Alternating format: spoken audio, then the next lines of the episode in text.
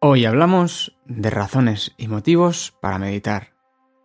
Aunque pueden ser múltiples y diversos los objetivos por los que nos acercamos a la meditación, te animamos a que te sientes sin objetivos, sin esperas, dejando que la práctica meditativa siga su curso natural. Recuerda que en meditación, la actitud de las actitudes es sentarse soltando la necesidad de resultado es sentarse dejando los resultados en manos de la vida, el universo, o si lo preferimos, en manos de Dios. Y aunque es frecuente preguntarnos para qué meditar, en realidad nos sentamos porque sí. Nos sentamos desinteresadamente, sin ninguna intención, sin ningún objetivo.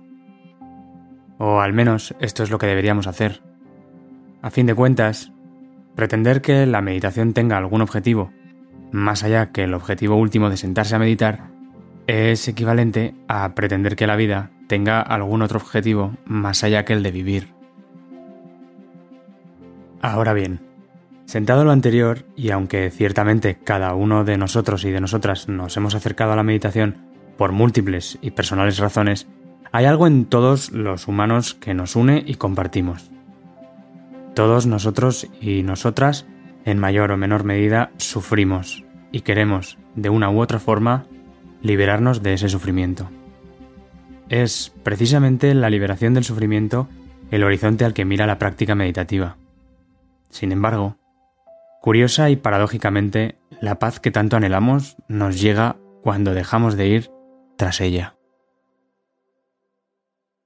La práctica meditativa nos invita a iniciar un camino de autoconocimiento e introspección, que nos permitirá no solo llegar a comprender cuál es la raíz de nuestro sufrimiento, y por ende del sufrimiento humano, sino también cuál es la naturaleza de la mente y cuáles son las leyes universales que rigen la vida. A tal fin, gracias a la práctica, se va accediendo poco a poco a las profundidades de la mente y se pone en marcha todo un proceso de purificación mental que nos transforma y nos libera. La meditación es un fragmento de vida. Lo que sucede en la práctica no es diferente a lo que sucede en la vida. De esta forma, gracias a la práctica continuada, seremos capaces de darnos cuenta, no porque nos lo cuenten, sino porque lo experimentaremos celularmente, cada vez que nos sentemos, en el laboratorio de nuestra propia práctica meditativa. Y comprobaremos que sufrimos porque queremos que la vida sea como nosotros queremos que sea, y no como realmente es. Constataremos, por nosotros mismos, que sufrimos porque nos encontramos completamente desconectados con el presente, con el aquí y ahora, viviendo en términos de pasado y futuro. Observaremos también que sufrimos porque nos hemos desconectado de nuestro propio cuerpo y de nuestros sentidos, y vivimos mirando hacia afuera, Resulta que nos hemos desconectado emocionalmente de nosotros mismos. Comprobaremos que sufrimos porque tenemos una mente reactiva y desequilibrada, condicionada por toda una serie de juicios, prejuicios y condicionamientos que sin darnos cuenta nos limitan. Y he aquí la principal causa de nuestro sufrimiento. Sufrimos porque nos encontramos en una eterna e imparable búsqueda del placer y en un eterno rechazo del dolor. Sufrimos porque nos resistimos con aversión o rechazo a las cosas que nos desagradan. Y sufrimos porque nos apegamos o aferramos a las cosas que nos agradan y nos prometen felicidad. Creyendo que además perdurarán eternamente en el tiempo, obviando la ley de la impermanencia. Comprender la ley de la impermanencia, la ley del cambio, pero no comprenderla a nivel mental, sino a un nivel celular experiencial, observando cómo todos los fenómenos que surgen tienden naturalmente a desaparecer, viendo cómo todos los fenómenos están en constante cambio. Esto nos liberará de un gran sufrimiento. Con la práctica de la meditación, con la práctica de volver una y otra vez al momento presente, al aquí y ahora, observando sin reaccionar la verdad de nuestra respiración, sin añadir ni quitar nada, de esta forma vamos a ir deshaciendo poco a poco los hábitos mentales, los condicionamientos, prejuicios, ideas y patrones de comportamiento entre los que se ha estado moviendo y se mueve nuestra mente. Esta es la denominada conciencia sin elección, una forma completamente diferente de ver y relacionarnos con la vida, con nosotros mismos y con los demás.